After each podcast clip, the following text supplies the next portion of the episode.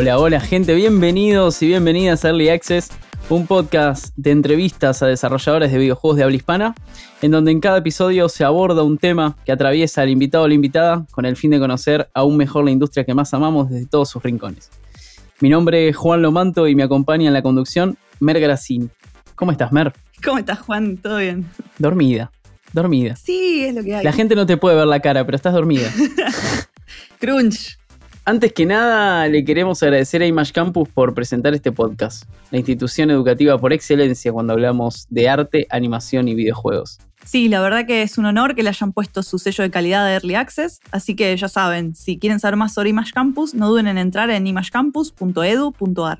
Bueno, hoy tenemos un invitado eh, de lujo. La verdad que esta primera temporada viene, viene muy bien, viene muy bien encaminada a nivel invitados e invitadas, estamos muy contentos.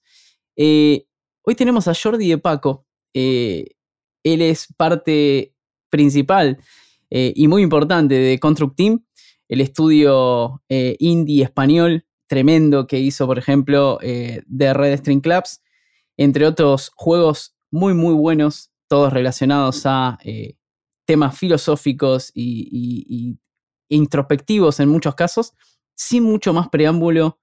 Eh, porque no quiero, no quiero ponerme a, rebuscado ni, ni, que le saquemos demasiado tiempo porque está del otro lado del planeta. Ya te pusiste rebuscado, Juan. Ya me puse rebuscado, yo lo sé, por eso, por eso, me voy a callar. Jordi, bienvenido. Hola, muchas gracias por invitarme. Vamos a ver qué, qué tal esas preguntas de filosofía.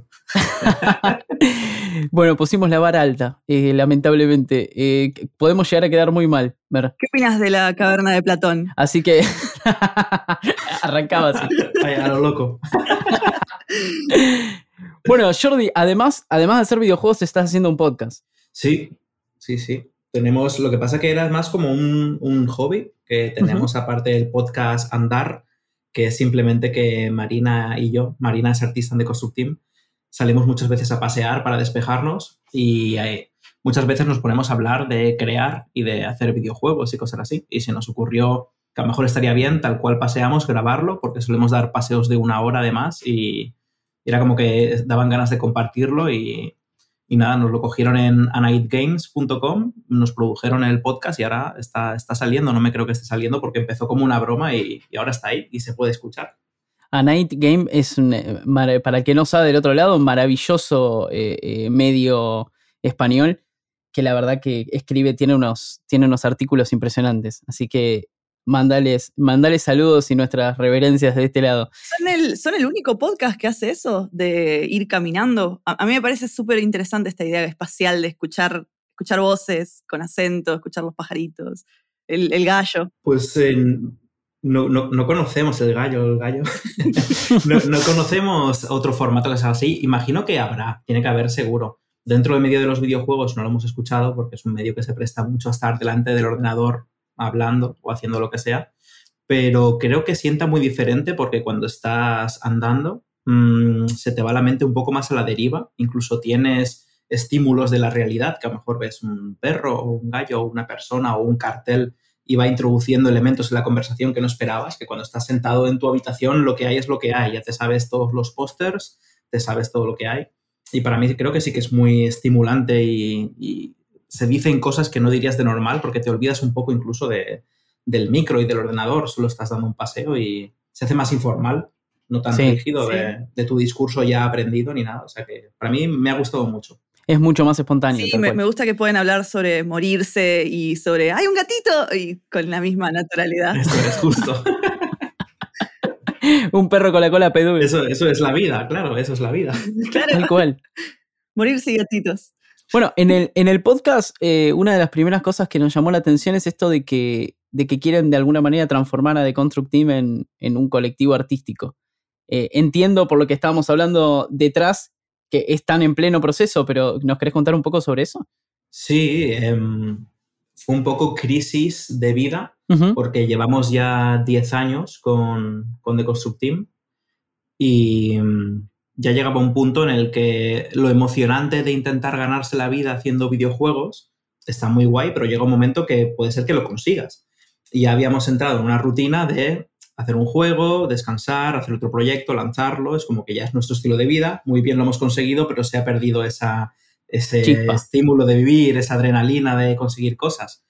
Y ya lo que estamos mirando era, vamos a ahorrar para intentar tener una vivienda mejor y estar ahí y hacer... Y me di cuenta que era como que estaba ya buscando un punto en el que reposar y esperar a la muerte haciendo esta rutina. Suena dramático, pero ya me sentía así.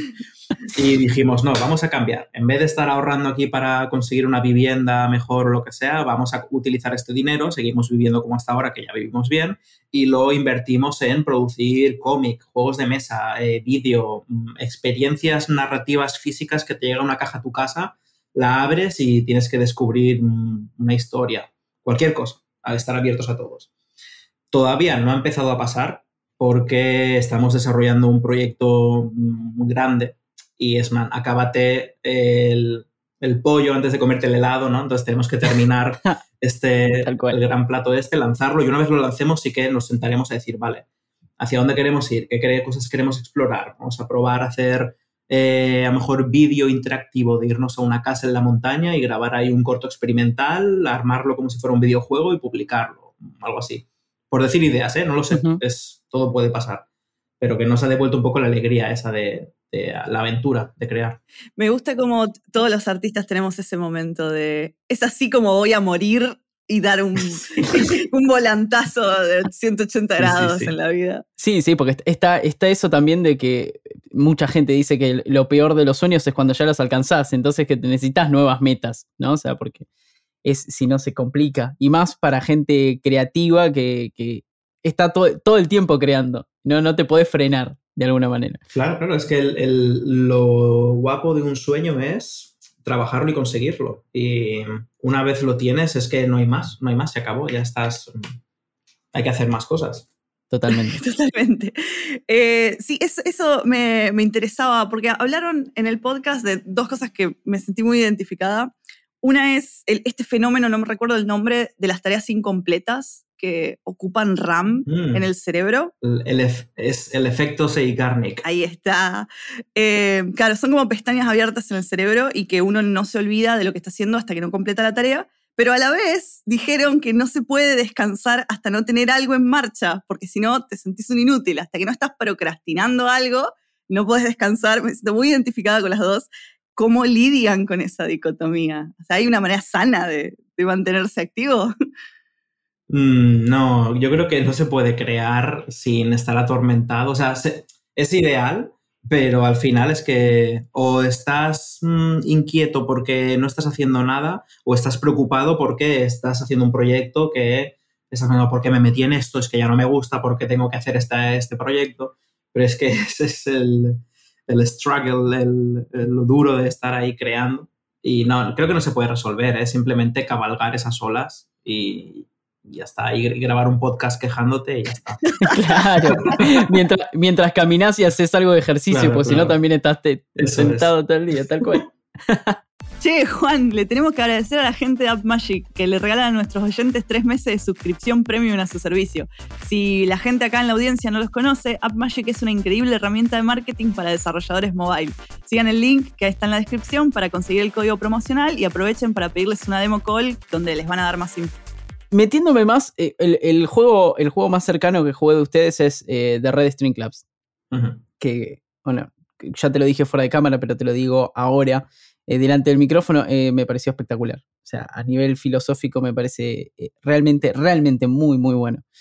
En un momento, uno de los personajes, Diana, le dice a Donovan, que es el, el, el barman, que las mejores cosas surgen de la alegría y del amor. Estaban justamente discutiendo esto de, si eliminar o no las cosas negativas del ser humano. Y sin embargo, personalmente creo que la historia del arte en general indica todo lo contrario. Digo, los poetas escriben sus mejores obras en los peores momentos. Por lo que borrar e, esos motores medio que te deshumanizaría. Eh, ¿Vos qué pensás sobre eso? ¿Pensás, pensás más como Donovan? ¿Pensás más como Diana? Eh, tu, tu, tu, pensamiento en qué personaje está plasmado, si es que está plasmado en alguno de los, en alguno de los personajes. A ver, a lo largo de todo el juego, casi todas las ideas son mis propias ideas en conflicto, que incluso Claro. gran parte del diseño narrativo es hacer de mi propio abogado del diablo. Tengo mis creencias, diseño un personaje que las pueda confrontar y soy yo mismo haciendo un juego de marionetas discutiéndome mis ideas. Mm, yo creo en las dos cosas. Creo que eh, la amargura puede ser inspiradora, pero creo que siempre para luego crear tiene que pillarte en un momento en el que estés bien. Em, sobre todo si no es un arrebato de estoy mal y mm, golpeo este cuadro con cosas de la habitación y queda esta obra de arte. Bueno, eso es algo del momento. Pero sobre todo en cosas como un videojuego o una película, cualquier proyecto creativo que se extienda en el tiempo, no lo puedes sobrevivir si estás amargado. Eh, se puede hablar de la depresión en The Resistance Club porque la he sufrido, porque he tenido personas cerca de mí que han tomado antidepresivos y me planteo esas cosas, pero es luego cuando estoy bien y puedo tener una rutina sana que soy capaz de trabajar 15 meses para crear un videojuego y lanzarlo.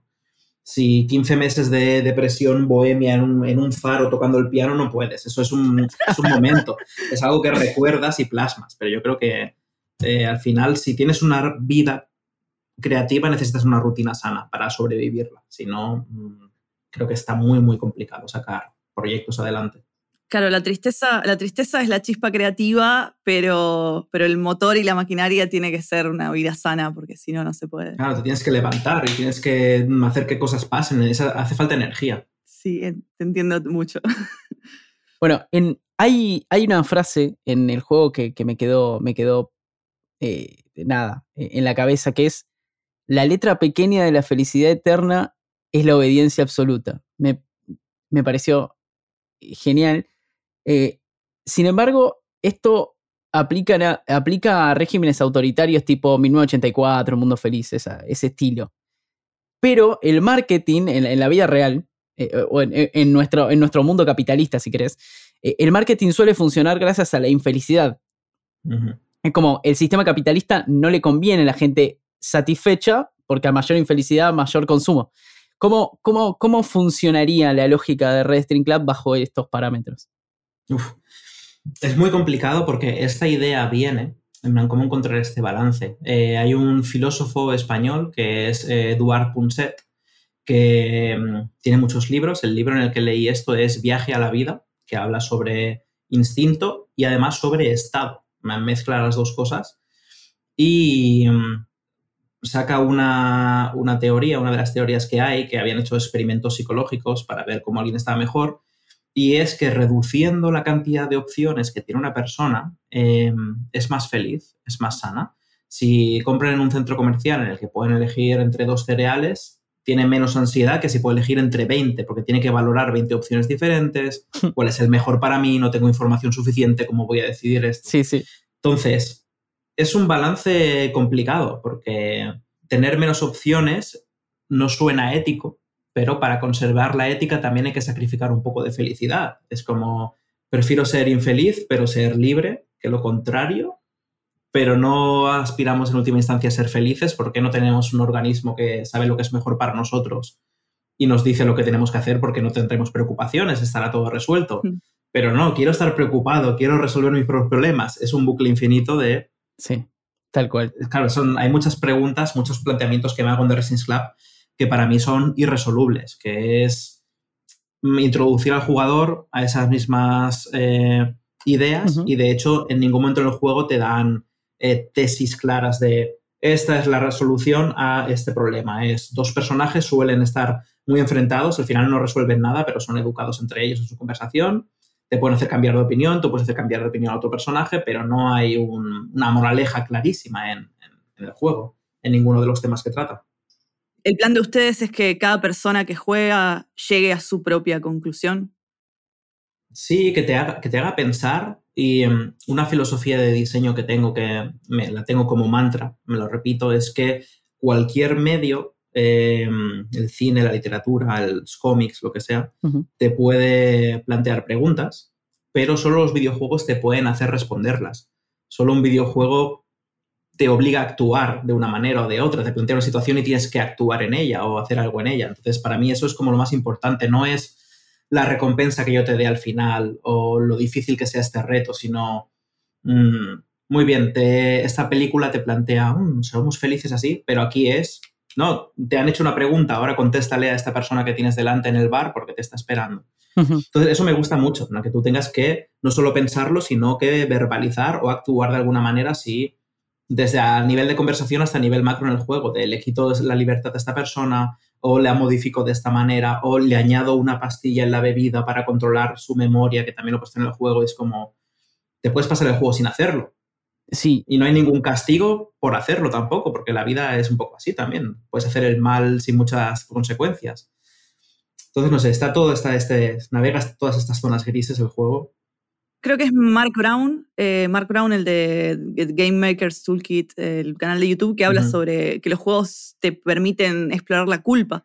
Es el único medio artístico que te permite hacer sentir culpable a la otra persona, porque una cosa es mirar un personaje y decir, ah, ese personaje se siente culpable, pero acá es uno jugando que se siente verdadera culpa por haberle puesto una pastilla a un personaje. Justo, justo. A mí, me, a mí el, juego que me pegó muchísimo de ustedes es de 3 al cuarto. Mm. Eh, me, me, destruyó, de hecho, eh, me largué a llorar. Fue como, eh, fue, muy intenso, eh, porque yo tengo, tengo un dúo de arte, hacemos música y dibujo en vivo. Hicimos giras por España, justamente, hicimos dos giras por España, oh. los dos juntos.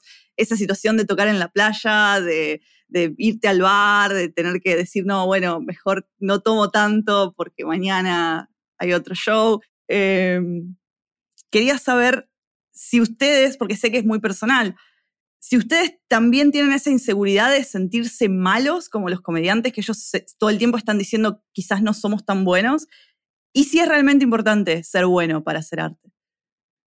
Me gusta mucho que me hables de este juego porque no lo había hablado aún en prácticamente en entrevistas ni nada, porque Wrestling Club es como el popular, el comercial y eso, y este es una pieza de una colección.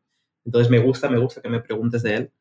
Y mm, sí, sí, es en el juego, de hecho es el último que hemos lanzado y explora nuestra, nuestros miedos y ansiedades más recientes de cara a nuestra relación con la vida creativa y si cómo se mide el éxito. El éxito se mide en dinero, en seguidores, en satisfacción personal, creo yo, es la respuesta que saco de ahí, que el tener éxito haciendo algo es que te haga feliz hacerlo y nada más. Mm, y mm, ahí entra lo de ser buenos o no. Eh, ¿Cómo mides si eres bueno? ¿Por la cantidad de gente que te da el ok? ¿Por Metacritic? ¿Por cómo se mide eso? ¿Sabes? Y entonces sí que te lo preguntas porque nosotros hacemos juegos, pero en los videojuegos además, siendo un mundo digital, compites a la vez contra el espacio que ocupa Uncharted y el espacio que ocupa Science of the Sojourner o Disco Elysium estamos todos en, como en una misma pecera. ¿Y cómo te puedes sentir bueno haciendo esos muñequitos en pixel art en un bar al lado de, yo qué sé, Forza Horizon 4 o 5? Entonces, eh, claro, piensas en eso, en plan, ¿por qué me merezco poderme ganar la vida haciendo esto? ¿Somos suficientemente buenos? Mm, mi juego vale 15 dólares, igual que puede valer eh, este juego que tienes gráficos en 3D y es increíble. ¿por qué valemos lo mismo? Son un montón de preguntas de que te hacen plantearte si, te mereces estar ahí o no. Y al final, también estas discusiones que tienen Garce y Bonacher, los dos cómicos de tres al cuarto, son igual, de nuevo, dos voces en mi interior discutiendo entre ellas. Y para mí en este caso, o sea, tampoco le doy como una solución clara al juego, no te doy una morreja clara, pero para mí, después de atravesar el hecho de escribirlo, sí que me quedó clarísimo que eh, el éxito es la satisfacción que extraigas de hacer algo, siempre que te permita tener eh, una vida saludable, en el sentido de tengo lo mínimo para pagarme la casa, la comida, tener amigos, una vida sana. Has conseguido eso, ya a partir de ahí todo el éxito que puedes conseguir ya no es más dinero, a partir de ahí es satisfacción. Un estilo de vida que te haga feliz, que crear te haga feliz, que compartir eso con otras personas te haga feliz. Ahí ya es, es el camino del éxito, una vez tienes cubiertas tus necesidades básicas. Qué bien. Bueno, yo pensé mucho mientras jugaba en. Eh, hay una frase de Royal Kipling, eh, el autor del libro de la selva, que dice: Cuando, cuando te enfrentes al, éxito o al fracaso, trata a ambos impostores por igual. Mm. Y, es, totalmente así. Muy buena, muy buena. Em, eh, hablaron en el documental del juego sobre hacer juegos como terapia. Y que era lo que decías también, de, aplicar todo esto que, que, pensaban. ¿Les sirvió hacer un juego como terapia? O sea, ¿podés, ¿te puedes curar de algo que te hizo daño haciendo más de eso? Mm, ya, es, es, es, una pregunta complicada. Em, sin duda, para nosotros sí que ha funcionado, porque em, el, en el año pasado, en 2020, sobre esta fecha además, sobre agosto, finales de agosto, tuvimos que parar de trabajar porque nos rompimos, porque vino la pandemia, nos confinaron y tuvimos la brillante idea de decir, vamos a trabajar muchísimo más, vamos a trabajar 14 horas al día porque no podemos salir de casa y así cuando acabe el confinamiento pues está toda la faena hecha y podemos salir a jugar y ya está todo bien. Pero lo que tiene trabajar mucho sin poder salir de casa, sin ver a tu familia, a tus amigos, sin poder mm, tomarte una cerveza al final del día de trabajo, después de tantos meses así, al final eh, acabó el confinamiento y lo que hicimos fue reventar, de ataques de ansiedad, de directamente tirones musculares delante del ordenador, estar agarrotados, no poder trabajar y una desesperación de es que quiero trabajar y tengo que hacer más trabajo porque tengo unas mm, milestones, unas deadlines que llegar y no puedo físicamente, no puedo estar más delante del ordenador. Y por suerte, eh, con Devolver Digital hablamos, les contamos, esta es la situación, eh, tres personas que hay en el estudio, ninguna de las tres podemos sentarnos delante del ordenador, estamos muy mal. Y la respuesta fue increíble, nos dijeron, la salud mental es lo más importante, tomaos el tiempo que os haga falta, no va a haber ninguna repercusión económica ni ningún contratiempo, el juego saldrá cuando tenga que salir. Y qué bien. Sí, sí, sí, fue, fue maravilloso saber que puedes tomarte el tiempo que necesites para recuperarte y los tres fuimos a terapia, estuvimos trabajando nosotros mismos en la ansiedad, recuperándonos poco a poco.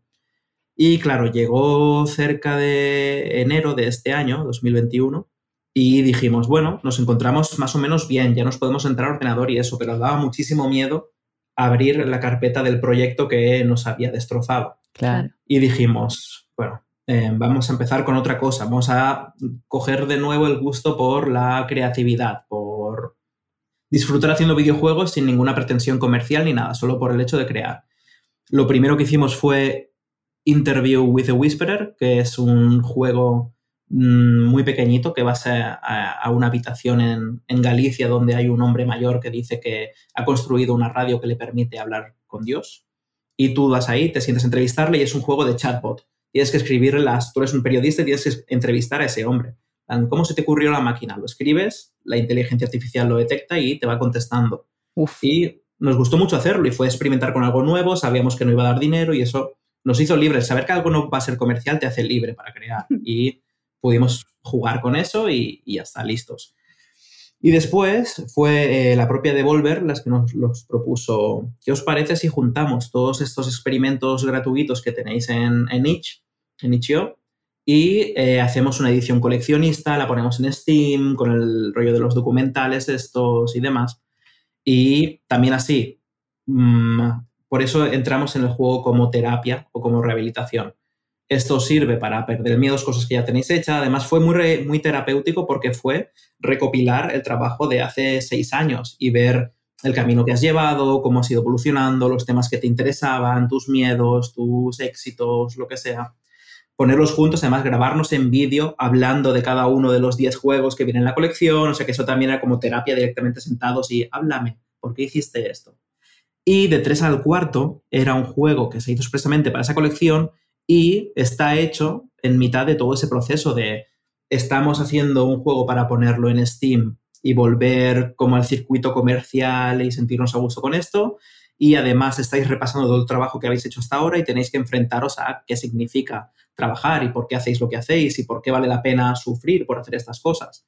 Y de tres al cuarto es precisamente contestar esa pregunta en forma de un juego y lo, hemos puesto desde el punto de vista de la comedia porque tampoco nos gusta tratar los temas literalmente.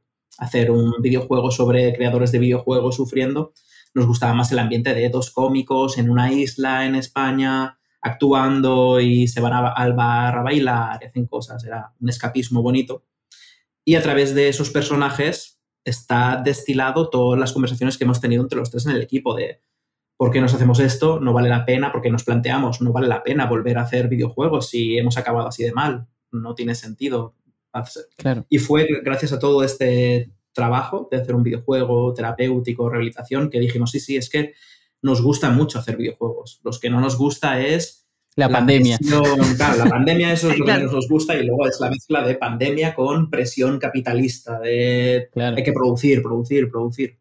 Pero sí, estamos medio vivos ahora ya, hemos sobrevivido a todo eso. Habla, habla muy bien de Devolver eso. Ustedes tienen una, tienen una relación, por lo que noto, eh, con Devolver como si fuera casi un, sello discográfico, que no es muy, no es muy normal eh, en videojuegos porque solemos ver eh, estudios que de repente trabajan con un publisher y después trabajan con otro. Ustedes tienen como una, una relación muy, muy cercana con Devolver.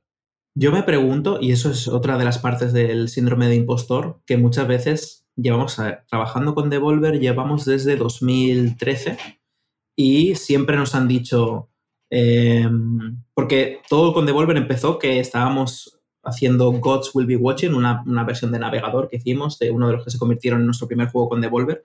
Y nos llegó un mail de Devolver que simplemente ponía, nos gusta mucho lo que hacéis y queremos trabajar con vosotros. Ya está.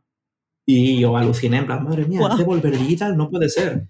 Y nos reunimos y nos dijeron, queremos que hagáis, eh, nos ha gustado mucho eh, Ages of Irving, que era un juego que tenemos muy antiguo, de ser un torturador freelance, y querían que hiciéramos algo con eso. Y nosotros le dijimos, ah, preferimos que no, preferimos hacer este otro juego, que quien va a Devolver y le dice, no, esto no, vamos a hacer esta otra cosa. Y nos dijeron, ah, vale, genial. Y hicimos God's Will Be Watching y funcionó y no sé, siempre nos hemos visto en persona ya en eventos, nos pudimos conocer y no termino de entender bien por qué. Nos, nos preguntamos entre nosotros, Marina, Paula y yo, de por qué se comportan así con nosotros. No somos tan especiales, nuestros juegos no son grandes éxitos. No estamos haciendo Hotline Miami, ni estamos haciendo eh, Ronin, ni estamos haciendo, no sé, ningún juego grande de Devolver. Y aún así, lo hablamos con ellos y nos dicen, eh, vosotros sois los que sabéis hacer juegos y nosotros sabemos venderlos, así que haced lo que queráis y nos lo vais dando y confiamos en vosotros y, lo vamos publicando. Maravilloso. Y, y, no lo entiendo, ¿eh? Yo, y yo les digo, vale, pues voy a hacer una mierda, a ver si la vendéis. Y nos, y nos dicen, sí, sí, te reto, te reto, haz una mierda y la vendemos. no te sale, no les va a salir. increíble. Ah, anoche justo miraba eh, una después de que preparamos las preguntas, me puse a mirar una película sobre Pablo Casals, un eh, músico español. Eh, nada, de música clásica, un experto en Bach, y en la película tiene un alumno y el alumno le pasa eso, que no entiende, y es como, bueno, pero ¿por qué este maestro de la música me da clase? Y toda la película es el maestro tratando de explicarle como, no, bueno, pero vos realmente sos bueno y no te das cuenta, y eh, y como que lo está todo el tiempo retando y siento que es la misma relación. Eh, me parece muy interesante. Debe ser eso, es que nosotros no lo creemos porque nos sentimos como tres amigos en, su barrio que hacen videojuegos y mm, Devolver nos quiere y nos ayuda en hacer lo que queramos. Además, es una relación muy rara porque con Devolver tenemos una historia de que siempre vienen y nos dicen, ¿podríais poner esto en el juego? Y les decimos, no, no, no, nos gusta. Devolver, les hemos dicho que no siempre. Le, decimos que no continuamente y aún así dice, ah, vale, es verdad. Tienes razón. Wow. ok, o sea, eh, los persuaden, pero, pero ¿qué, les puede, ¿qué les pidieron, por ejemplo? Algo que te acuerdes que digas, no, no, esto no. A ver, em, en The Resistance Club, por ejemplo, pidieron poner eh, selección de capítulo y yo les dije que no, porque es un juego sobre el destino y tiene que ir en línea recta con auto guardado y no poder volver atrás para tomar decisiones ni nada. Y es como, ah, es verdad. Mm, ya está. Tiene sentido. Sí, sí. Bien. Eh, y ahora, ahora están con un juego un poco más grande. Yo sé que no, no, pueden hablar igual del juego, no puedes hablar del juego. Mm, Nada. Puedo dar alguna pista, porque sí que alguna cosita se ha dicho. Ajá. Eh, Llevamos un año y medio trabajando en esto, aún nos, quedará, nos queda bastante, o sea, no tiene fecha de lanzamiento ni está anunciado ni nada. Se parece bastante en formato a The Resistance Club, en el sentido de que es una experiencia narrativa conversacional, pero el elemento especial que tiene este, sin entrar en mucho detalle, es que gira en torno al tarot. Es con Uh, y lo usa de manera especial, no es tarot mm, tal cual, pero no, no puedo entrar en mucho detalle, pero este es como el elemento que Bien. así central. ya, me, ya me lo vendiste. Es- eh, y aparte, en andar en, en el podcast de ustedes, eh, dijeron que es el más grande hasta ahora, ¿no? Sí, sí, sí, porque hemos ampliado, o sea, es como el doble a lo mejor de Resistance Club aquí al- a nivel de contenido de texto, Uf. pero también hemos intentado ser más ambiciosos con el arte. Los personajes hemos dibujado bustos enteros, es pixel art todavía, pero les puedes ver las, las caras con expresiones, tienen animaciones Bien. que se ven, no, ya no ves los personajes en pequeñito. Entonces, al ambicionar más en arte también cuesta más hacer cada escena, pero bueno, siempre queremos intentar como ir un poco más y no tengo claro de que haya sido la mejor idea porque está costando muchísimo hacerlo, pero bueno, está quedando bonito, está quedando bonito. Qué emoción. Eh, Ingolasters, January 2021. Wow. Punto, ah, o sea, entre lo puse entre paréntesis. Me encanta que los ovnis lleguen a Andorra. Me parece, parece muy, muy bonito, hermoso país, Andorra. eh, no, me parece hermoso. El personaje tiene que balancear su vida personal con un hallazgo de niveles galácticos. Esto es, un, esto es un manifiesto de la importancia de la familia. A mí me parece increíble que esté a la misma altura morirse tu hijo dejando la casa y, y un ovni. Eh, nada, hay un, hay, un como un balance, les parece que se relaciona con el balance entre la vida profesional y, y tipo la, la salud y tu, tu, tu vida de verdad. Wow, eh, me, me- me está encantando esta entrevista porque vas como a, a juegos muy pequeños de los que apenas tengo oportunidad de hablar y está genial. Es mi especialidad los juegos chiquititos. Em, este fue, me acuerdo, em, que al principio iba a ser solo un juego sobre ovnis, sobre aliens y cosas así. Y se nos estaba quedando soso, no tenía como demasiada alma y le dimos toda la vuelta de meter la trama familiar y mm, ese balanceo entre justo lo que has dicho. Es que además el juego se llama, eh, ah, perdón, la, la temática de esa Game Jam cuando lo hicimos era quedarse sin poder y lo interpretamos como de muchas maneras. Que una era eh, perder el control de tu familia, también te estás quedando sin batería en el móvil, sin gasolina en el coche, sin sangre en el cuerpo y eh, estás perdiendo crédito profesional, eh, te están insultando en internet además porque puedes tú tuitear cosas de mientras. o sea, en medio de todo este dilema puedes elegir tuitear además. O sea, eso es importante o no, no se sabe. Es- Esto, esto fue para, esto fue para la, la GMT, GMT eh, fuera de control, esa, de, per- de perder el control. Esta no, esta fue para una Ludumdare Ah, y ok. el tema era Running Out of Power. ok, ok. Fueron muy parecidas, eh, muy, muy, muy- cercanas en el tiempo. Ah, pues mira, pues mira. Y me gustó mucho, ahí empezamos. mm, además, fue de las primeras veces que tratamos el tema de la diversidad de personajes de manera em, consciente, porque hasta ahora siempre habíamos hecho juegos creando los personajes sin más, sin dar muchas vueltas, y ahí nos paramos a pensar de qué tipo de personaje o de realidad queremos describir, y creamos a esta mujer ufóloga, em, que tiene su carrera profesional, pero además tiene a este hijo adolescente que se quiere ir de casa, pero el marido está deprimido en el hogar y no le ayuda. Y le dimos mucha importancia y peso a, a cómo crear el personaje y nos gustó muchísimo porque nos dio la sensación de que creaba una, narra- una narrativa muchísimo más interesante que no un personaje genérico de videojuegos. Eh, todos hemos explorado mundos alienígenas, pero explorarlos mientras eres una madre que lidia con un hijo adolescente y tiene a marido deprimido, es como que de pronto, me lo- uy, es muy, mucho más interesante que no ser eh, el héroe. Tal cual. Es mucho, está muy bien, muy bien. Qué bien. Pero esperen, porque ahora toca el momento de Image Campus, la escuela de animación, arte y videojuegos que auspicia este podcast que hacemos con tanto amor. Sí, es una institución educativa que se destaca por la formación, especialización y entrenamiento continuo en nuevas tecnologías a través de trayectos educativos presenciales, online y vía streaming. Image Campus es una organización líder en Argentina y Latinoamérica y es ampliamente reconocida por la industria entera por su constante innovación. Si quieren conocer sus planes de estudio para diseño, ilustración, animación 2D y 3D, videojuegos, robótica, programación, tecnologías inmersivas y desarrollo aplicado, no lo duden y entren a imagecampus.edu.ar. Image Campus, otra educación. Eh, hay, eh, hay una parte de, de Wrestling Club que está esto de por ejemplo, iban, iban pasando eh, personajes y uno decía, soy una cosplayer y no me siguen mucho, entonces vos le tenías que poner algo, un dispositivo o algo como para que la gente la siga, pero después cuando la gente la seguía venían los haters y entonces nunca de alguna manera eh, llegábamos a un, a un, nivel de, bueno, disco, ok, ya no tengo ningún problema.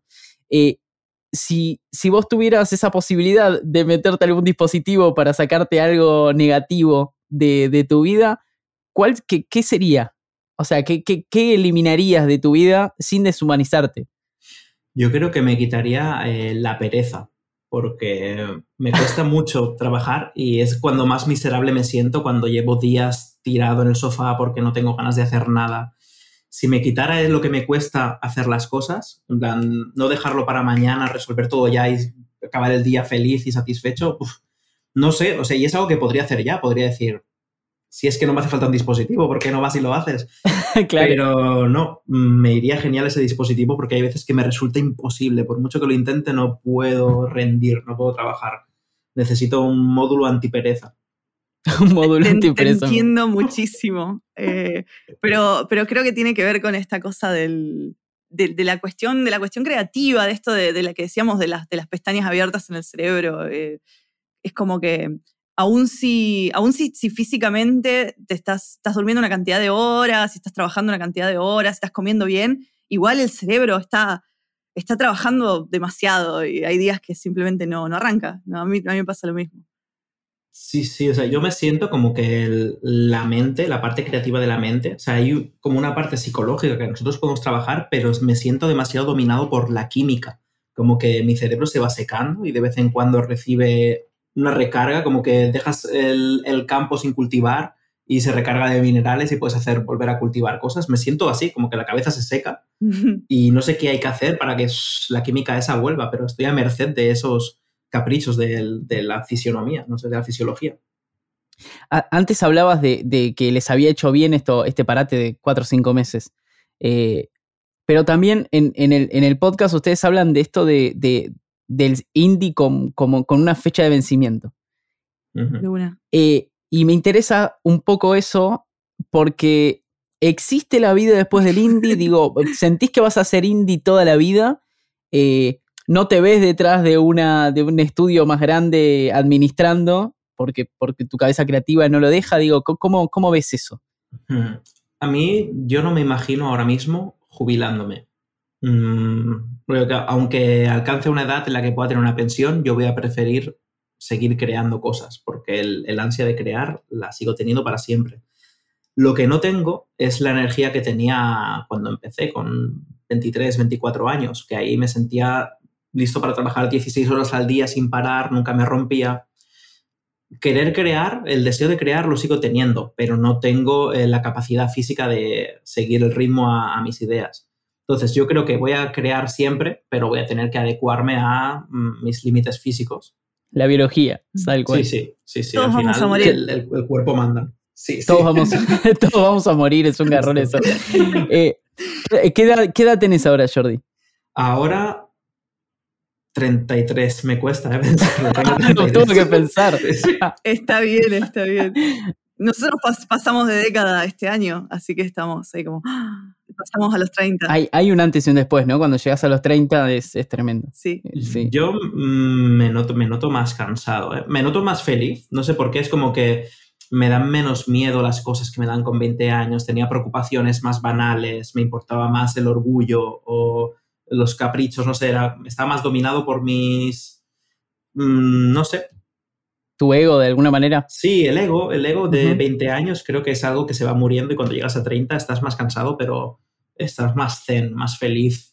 No lo cambiaría, ¿eh? prefiero tener 30 que 20. Sí, sí, estoy de acuerdo, estoy de acuerdo. ¿Algún consejo para no autocruncharse? Porque a veces, uno, a veces es la gran empresa que te, que te obliga a crunchar. Pero cuando uno es Sidney, es uno mismo que autocrunchea y se autoexige y hace eso de, oh, voy a trabajar 16 horas. Eh, ¿Algún consejo para no hacerse mal así?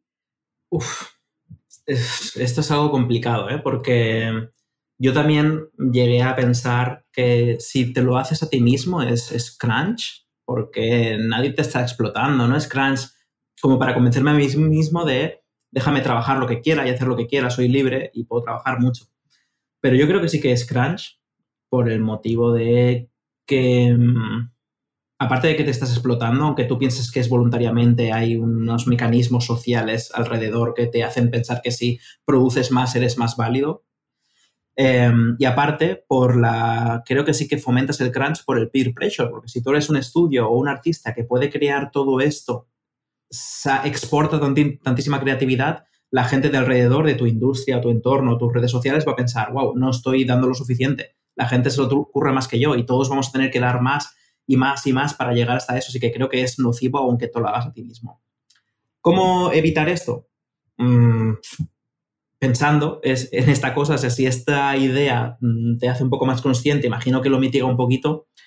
Em, yo lo que hago cuando tengo demasiada faena y, no quiero destruirme es me escribo cuando acaba el día qué quiero conseguir hacer mañana y, o sea, sabiendo que eso me va a acercar, tengo un planning hecho a largo plazo, sé que si hago estas cosas voy a llegar más o menos bien y es, vale, mañana qué quiero hacer, quiero conseguir estas cosas. Me levanto, las hago y me prometo a mí mismo, y de verdad que lo cumplo, si lo he acabado antes de lo esperado, en plan, hostia, eh, solo he trabajado tres horas hoy. Vale, no trabajes más porque ya has hecho lo que tenías que hacer hoy. Bien. Y apunta, mañana, ¿qué, ¿qué quieres conseguir? Quiero conseguir esto y esto. A lo mejor hay un día que para conseguirlo, típica tarea que no sale bien porque hay un problema, tienes que resolver, estas 10 horas. Bueno, pero no es sistemático que cada día estés 10 horas o 12. Es los días que has improvisado más. Pero si un día te sale de 3, lo cumples de 3. Y ya está. Es la manera que tenemos ahora de relacionarnos de manera sana con el trabajo. Está bárbaro eso. Es, una buena técnica. En, un momento dijiste esto de si yo trabajo un montón y hago cosas geniales, eh, voy, de alguna manera estoy presionando a los demás. Y me hizo acordar a una frase que, dice Akara, el androide de, de Race Train Club, que en un momento dice que todo lo que hacemos tiene una consecuencia social eh, y, va de la mano. Eh, y bueno, nada. Y en el momento cuando lo estaba jugando me acordé de la pandemia y la gente que no se quiere vacunar y me fui. Me fui, pero, pero, pero me hizo acordar a eso. Yo, necesito, necesito una anécdota jugosa acá. Eh, eso, me contó un pajarito que asesinaste a Crísticas, un juego de Stuffed Wombat que se llamaba Pong y que ahora se llama wow. Eh, y que se lo destruiste y que te lo llevó como cuatro veces y que todas las veces le dijiste que era una mierda. Yo quiero que me cuentes eso vos, porque yo lo sé del otro lado. No me lo puedo creer. Em, sí, efectivamente. Es que esto, tengo una relación complicada con el feedback. Y cuando es que creo que es algo que no debería hacer tan así, debería tener más tacto con el feedback que doy, porque ya me creé una fama en la industria en España, que incluso en eventos había estudiantes que me venían a buscar, ¿eres tú, Jordi de Paco? Me han dicho que eres el del feedback cruel, ven a ver mi juego. Y me llevaban ahí delante del juego, yo lo jugaba y los destrozaba. Como Daniel Benberg acá en Argentina. Exactamente. Es que yo lo siento como una sensación de si te respeto, te tengo que decir la verdad y lo que pienso. Si me diera igual, yo diría, ah, enhorabuena, mucha suerte, haz lo que debas. Pero yo con el tiempo he ido entendiendo que no todo el mundo necesita escuchar eso. Y me aseguro muy bien de que la persona de verdad necesita mejorar eso de alguna manera y me está pidiendo ayuda. Entonces ahí me pongo serio. Si no, si es un evento, voy a la gente y le digo mucho ánimo. Eso es algo que le deseo, sinceramente, aunque el juego esté bien o mal, o me guste a mí o no. Mucho ánimo, sigue adelante y ya está. Pero con, Josh em, fue además en, en, una casa que estábamos quedándonos juntos y me puso el portátil expresamente, esta tarde vamos a dedicarla a jugar al Pong y dime qué piensas. Y lo estuve jugando y no me gustó nada, no me gustaba nada, no conseguía divertirme desde ningún momento. Y no podía decirle otra cosa que no fuera eso, porque yo creo que si le dices que adelante y ese juego pasa todos las procesos que tiene que seguir un juego para ser un proyecto comercial y lanzarse a la venta y todo, creo que, es demasiado esfuerzo para que luego el juego mm, no funcione. Y hay que decir que esto es bajo mi opinión. A lo mejor a mí no me puede gustar, pero ser un éxito entre un millón de personas y yo no era el público objetivo. Pero aún así, si me preguntas a mí, mi opinión es que no funciona. La cosa es que conforme fue iterando Josh, llegó un momento que el comp con Q, me encantó, me lo pasé muy bien, me lo puso además, lo jugué con, por streaming para que me viera jugar todo el gameplay, aluciné, había resuelto todas las cosas que no me gustaban, que era que resuelva demasiado las ideas, tenía una idea original, pero la usaba tanto que ya estaba harto de jugar a eso y hizo un juego mucho más corto, que te da una idea, la usas un par de veces y la suelta y tú te quedas pensando, ay, pero si me estaba gustando, pero no te da tiempo que te aburras y te lanza otra y te mantiene como en una caja de juguetes. Y eso era el comp bueno. Así que en parte me alegro de no de haber sido duro si ha llegado hasta ahí el juego, pero, pero me sabe muy mal, ¿eh? porque yo iba jugando pensando, por favor, que me guste, por favor, que me guste. Qué loco. Me, nada, eh, yo lo admiro mucho a, Josh, eh, así que me alegra mucho que, le hayas dado ese feedback porque Quom me parece un juego increíble. Está muy bien, Quom, sí. ¿Jugarías a tus juegos? algunos sí, algunos sí. Si no, los hubiera, si no los hubiera escrito yo, me gustaría jugar juegos de ese estilo. Si los he escrito yo, ya sé lo que pasa y todas las ramas posibles, así que no, no me da, no me estimula de ninguna manera. Tal cual. Pero sí que me gustan los estilos de juegos que hacemos. Entonces, si alguien hiciera juegos de ese estilo, los jugaría. Pero si los he hecho yo, no me puedo divertir, porque ya sé todo lo que tiene. Tal cual, no tiene sentido. ¿Y eh, qué juegos, qué juegos solés jugar? ¿Qué, ¿Cuáles son tus juegos favoritos? Pues a lo que más me gusta jugar son... No juego mucho indie, la verdad. Lo que juego más es AAA, juego AAA, Mira. porque me ayuda mucho a desconectar.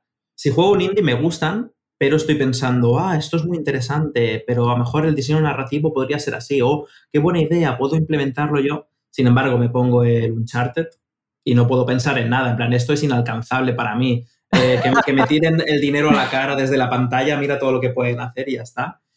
Y así personalmente, como alguien que me guste mucho, mm, me da hasta incluso vergüenza decirlo, no sé por qué, pero Hideo Kojima, me encanta todo lo que hace. Me encanta Metal Gear y me ha encantado Death Stranding y incluso sus juegos anteriores, Snatcher y Polyphenauts. Tengo problemas con él porque conforme yo me voy haciendo mayor, me gusta menos cómo trata algunos temas de es muy sexista, es... No me gusta cómo lidia con la masculinidad, hay muchas cosas que conforme yo voy creciendo nos vamos separando. Pero aún así, los juegos que hace, mm, el primer Metal Gear Solid, el de Play 1, fue el primer videojuego que me hizo llorar. Y momentos que pensé, wow, yo quiero hacer juegos así. Porque te pilla desprevenido, estás jugando un juego de guerra, pero de pronto los enemigos, los bosses, te dan discursos filosóficos al terminar y tú, uy, ¿por qué me están hablando los muñecos? Normalmente los muñecos no hablan en los juegos. Y cuando termina todo eso, en Metal Gear Solid te ponen vídeo de imagen real de unos zorritos caminando por la nieve y te empieza a explicar cómo estamos destruyendo el planeta debido a la carrera armamentística y el residuo nuclear. Y, y yo tendría mejor 12 años, pero estaba delante de la consola llorando en plan, no entiendo que este videojuego, ¿por qué hace estas cosas? Y yo, algún día quiero llegar a, hacer sentir esas cosas a otras personas. Me, encantó y me gusta mucho lo que hace Kojima en ese aspecto. Bueno, a mí me hiciste llorar, así que lo lograste.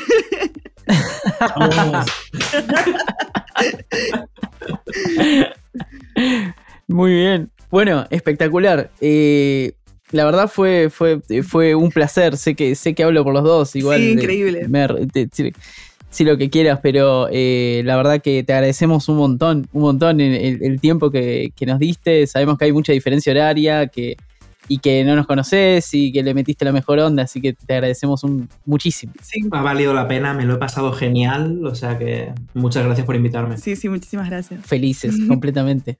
Pero no nos podemos ir sin antes agradecerle a la gente de Image Campus por acompañarnos y te recordamos que toda la info de sus planes de estudio la podés encontrar en www.imagecampus.edu.ar. Si te gustó Early Access, seguinos en Spotify, que nos ayuda un montón, compartirlo en todos lados y con todo el mundo. Si querés los mejores análisis de videojuegos, podés leernos todos los días en pressover.news y en todas sus redes. Y bueno, eh, muchas gracias por estar ahí y nos vamos con la música de Tony Lace. Abrazo.